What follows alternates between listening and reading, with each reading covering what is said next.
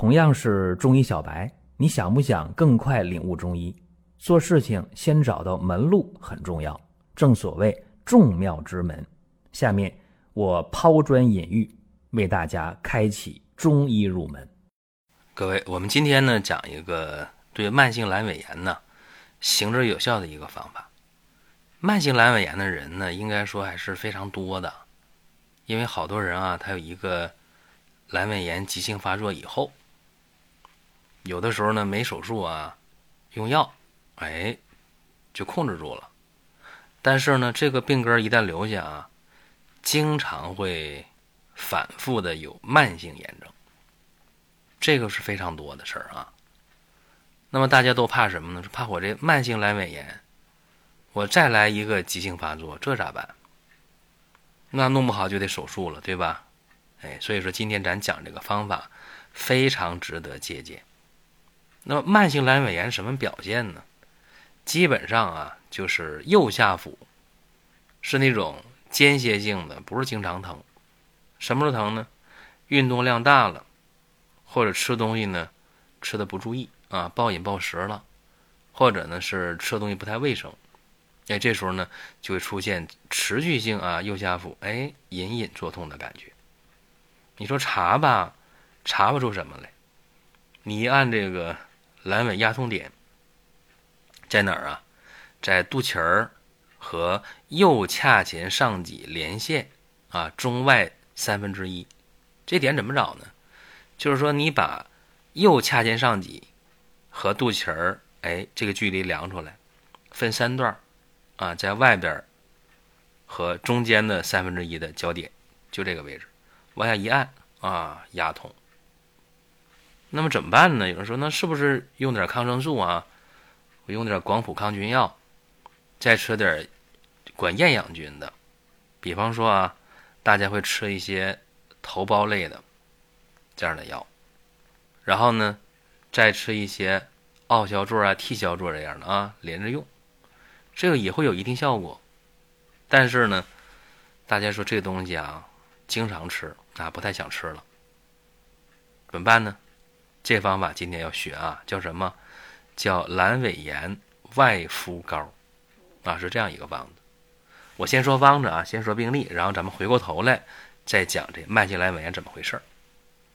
黄柏十克，大黄十克，乳香十克，盐胡索十克，甘草五克，冰片五克，打成细粉啊，过一百五十目的筛子。如果没有怎么办呢？咱们吃火锅的时候啊，往外捞那个浮沫的那个小漏勺，特别细、特别细的那个小网眼儿，对吧？用它就行，可以。能漏下去的就留着，漏不下去的就不要了。啊，那颗粒比较大就不要了。然后啊，加入人工麝香两克，医用凡士林五十克，你就调吧，你就一个方向啊，你就搅拌。调成膏，怎么用呢？就外敷右下腹的脉试点，在哪儿？刚才刚讲完是吧？右髂前上棘和脐连线的中外三分之一的交界处，就这个位置。敷好之后啊，用八厘米的医用纱布给它盖好，脱敏胶带给它粘好固定。二十四个小时换一次药。啊，七天为一个疗程，啊，有人说啊，七天太漫长了，我坚持不了。如果说七天坚持不了啊，咋办呢？那你就可以考虑用西医的方法，要么是用广谱抗生素啊，加上治厌氧菌的这两个药，或者你到医院去图省事儿，对吧？省着以后犯。万一哪天我出去旅游去了，啊，我自驾游啊，我去一趟新疆、青海，去一趟西藏，或者我自驾我到国外去了。到国外去旅游去玩去了，那时候犯病了，那怎么办？那也挺麻烦。我有个朋友就是啊，前些年就是自驾啊出去玩去，出国了啊，到东南亚，结果呢，在尼泊尔啊，阑尾炎发作了，犯病了，怎么办呢？他也不懂中医呀，在当地手术了，结果呢？就是语言不通，啊。有人说，那你不是有导游吗？啊，有什么这个那个的，有领队。嗯，你有谁？你你沟通也费劲儿，是吧？在那儿手术、住院，就整个行程耽误了十来天，然后没法继续了，就又回国了，这特别耽误事花着钱遭着罪，生着气，难受着，对吧？所以咱这个方啊，今天讲完之后，大家可以平时呢有所准备。你把这些药打成粉了，你给它装在一个密封罐里边，你放一年、两年、三年、五年都没事儿，对吧？有需要拿出去用啊，非常简单。好了，咱们言归正传啊，讲病例。男性三十二岁，慢性阑尾炎三年，这他已经非常清楚自己得啥病，因为到医院查过嘛。他这什么时候犯病呢？经常是。打完篮球，啊，或者是暴饮暴食以后，右下腹就隐隐作痛，啊，所以他就觉得这病呢是个事儿。最近半年吧，就减少运动量，哎，说我不运动了，啊，我控制饮食，啊，我不暴饮暴食了，少喝酒。尽管这样啊，体重还增加了。那你一运动一减下来，肯定体重增加呀，对不对？然后呢，反倒是右下腹这种隐痛症状加重了，然后一不运动，胃口还差了，还便秘了。哎呀，就很纠结，说你看我到底运动对不对呢？是吧？运动还是对的，但运动的话，阑尾炎就受不了，麻烦吧？很麻烦。两天前又不舒服了，啊，决定体检，然后呢，到医院做检查啊，就是右下腹压痛，然后做这个背际灌肠检查，发现啥呢？阑尾狭窄变细不规则，间断性充盈，那这就明确了，叫啥？慢性阑尾炎呗，非常简单。然后呢，又没法咬牙 去做这个这个手术，是吧？怎么办呢？西药又不想吃，中药也不想喝啊。因为以前我的音频当中，我给大家讲过啊，我记不太清是哪个专辑了，要么是中医入门的专辑，要么是寻宝国医这个专辑，肯定讲过啊，讲过阑尾炎的口服的方子，讲过好好多个啊。很多管用的，那么他既不想喝药，又不想吃西药，又不想手术，啊，那怎么办？还想好，就用这个阑尾炎外敷膏。他用一个疗程，就七天呢。用完之后呢，右下腹疼痛，包括这种压痛就消失了，胃口大开呀，排大便也正常，不便秘了，啊，其他任何的症状都没了，非常开心，啊，他打算再过段时间，反正停药了嘛，再过段时间一咬牙。再去灌个肠是吧？看看到底怎么样。其实不用查也知道，这个病呢应该是好了，因为症状都没了嘛。慢性阑尾炎呢，中医叫肠痈。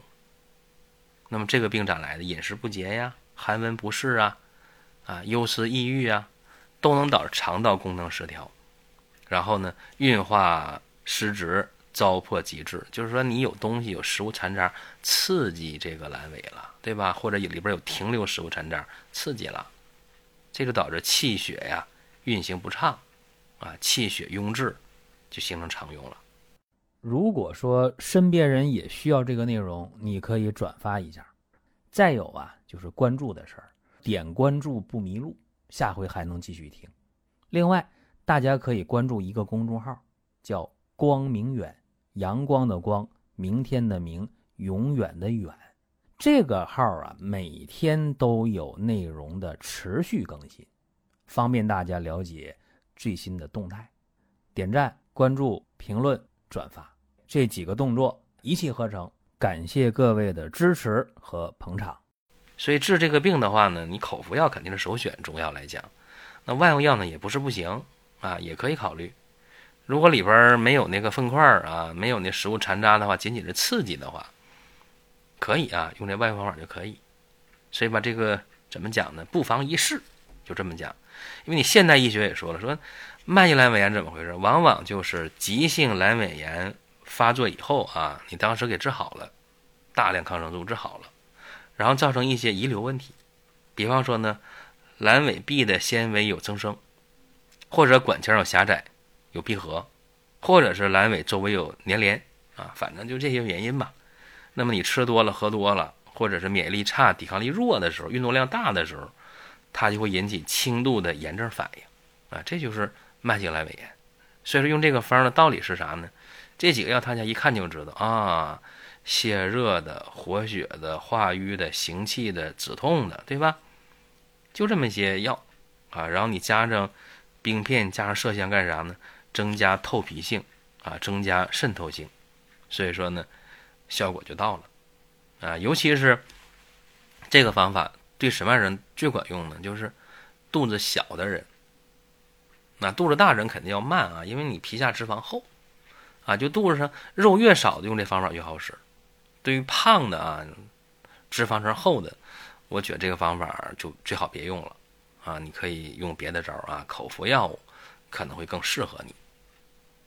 您听到这儿啊，本期音频就要结束了。